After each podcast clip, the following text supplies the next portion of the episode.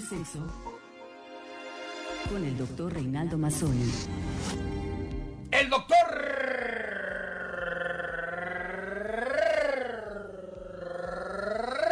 Reinaldo Sergio Mazzoni Conti. ¿Cómo está, doctor? Bien, Carlos, muy bien, muy bien. Gusto tenerle. Igualmente de verte y estar contigo. ¿Qué Carlos. tema tenemos sobre la mesa? Bueno, voy a agregar algunas otras técnicas sexuales exóticas. Ah, bueno, hace algunas colaboraciones. Habló usted una cosa del Tíbet, ¿no? La- Sí. la- la- el balanceo, El balanceo tibetano, tibetano. Las hormigas calientes. Así es. Y Luego una cosa en pinza. Myanmar, ¿no? Sí. El birmano, el Sí, birmano, ¿no? la- sí. La- Bueno, hoy voy a hablar de la pinza birmana, pero Ah. estuve hablando también de una técnica china, ¿no? Bueno, y a ver, cuéntanos, ¿qué Bueno, es lo que mira, trae?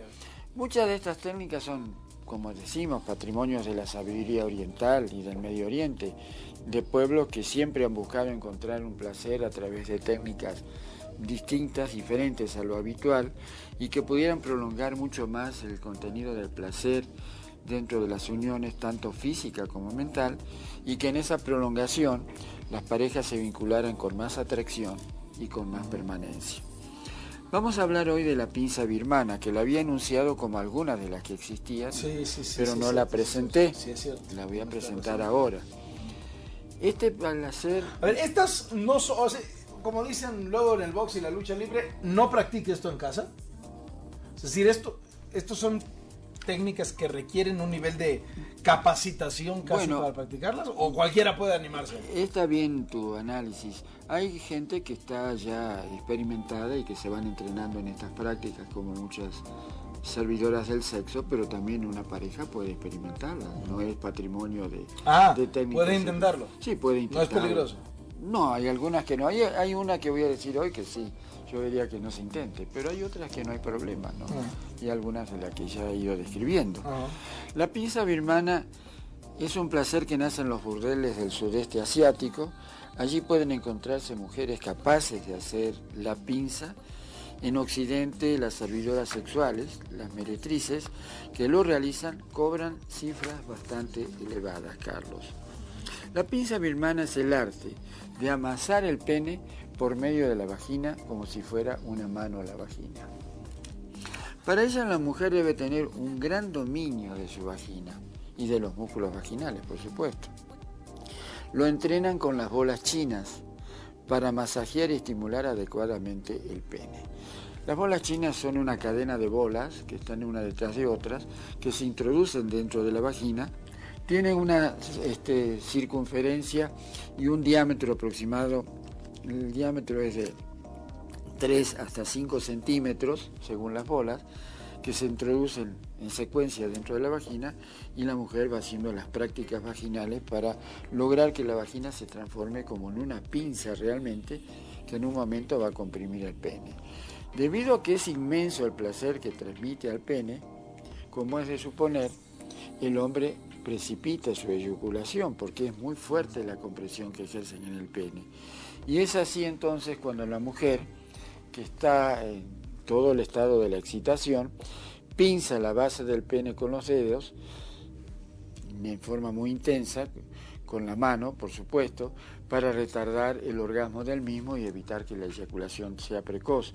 Y cuando ya ha ido logrando la contención en formas simultáneas e intermitentes y se dispone el hombre a tener su eyaculación, entonces la mujer aprieta ese punto mágico que tiene el hombre entre la raíz del escroto y el ano, en el mero centro del periné, que es un punto sensible con la próstata, lo aprieta intensamente en el momento que el hombre va a tener su eyaculación y la eyaculación es más prolongada, altamente placentera, porque se hace una combinación entre el orgasmo peniano y el orgasmo prostático.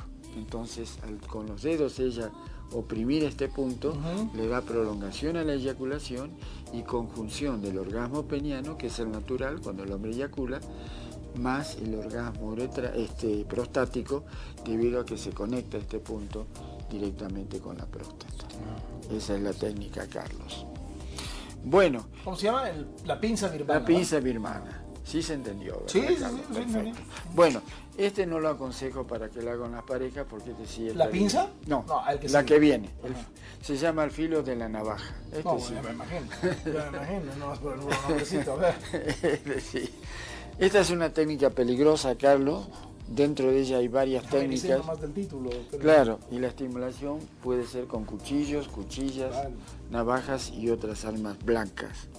Aquí sí hay un morbo manifiesto y un contexto sádico. Está en la peligrosidad de los objetos.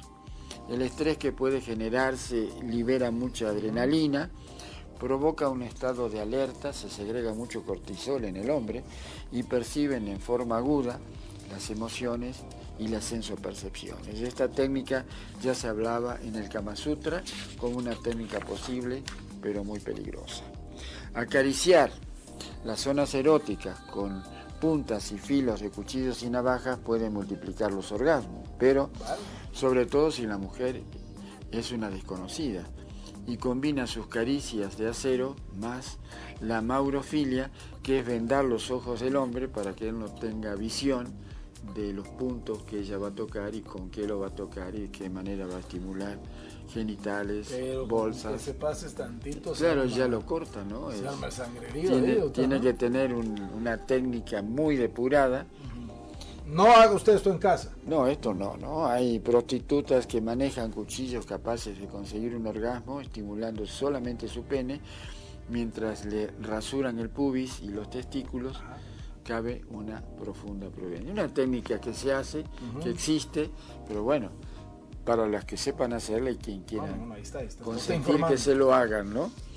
Bueno, hay otra técnica que, bueno, esta sí, es una Ya técnica... acabamos con la peligrosa. Esa ya acabó, esa ya acabó Carlos. Vamos a pasar al cangrejo ruso. que, es, otra técnica. Le, Doctor, le han puesto nombres bonitos.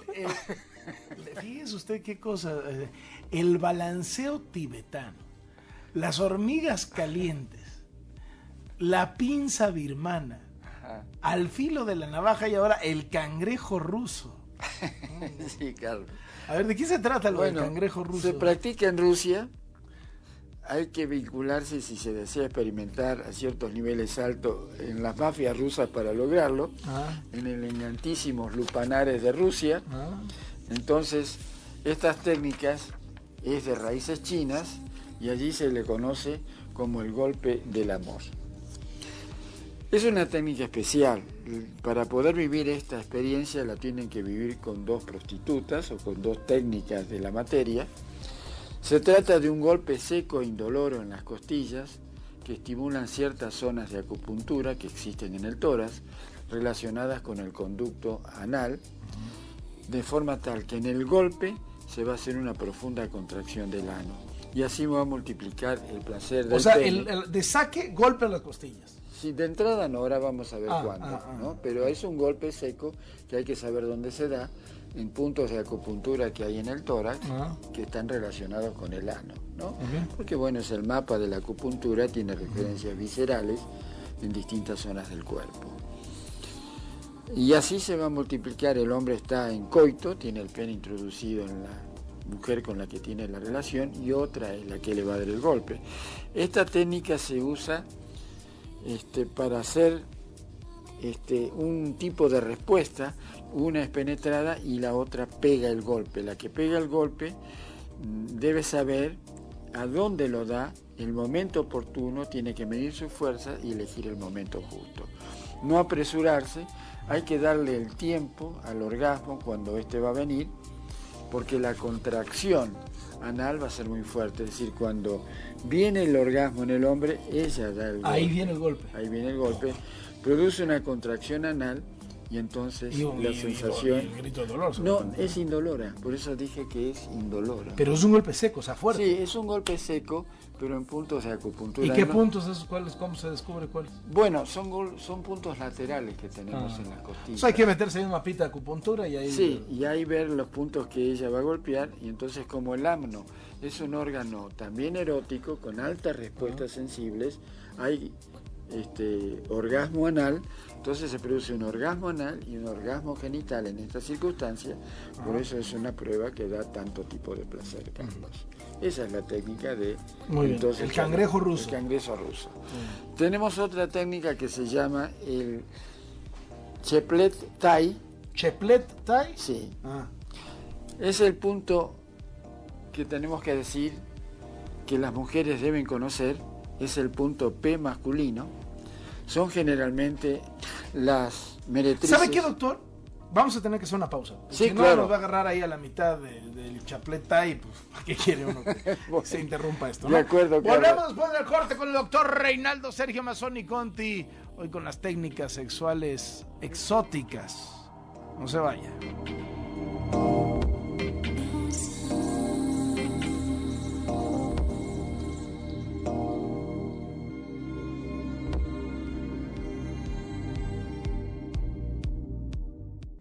Contraportada. Regresamos con el doctor Reinaldo Sergio Mazzoni Conti, sexólogo de cabecera en contraportada. Está hoy hablando de las técnicas sexuales exóticas. Y está a punto, después de haber pasado por una que se llama Al filo de la navaja, otra que se llama La pinza birmana y una que se llama El cangrejo ruso, estamos ahora en el Chepelet Cheplet Tai. Chepelet Tai. Chepelet. ¿Qué quiere decir Chepelet? Bueno, mira, no sé, Ah, porque no ha sido traducido, pero sí sé que es el- la, técnica, la estimulación del punto P masculino, Ah, ¿no? Es decir, las mujeres que estimulan el punto P masculino son generalmente meretrices, prostitutas tailandesas que lo logran. Saben encontrarlo perfectamente y estimularlos. Ellas, en pleno coito, ¿qué es lo que hacen?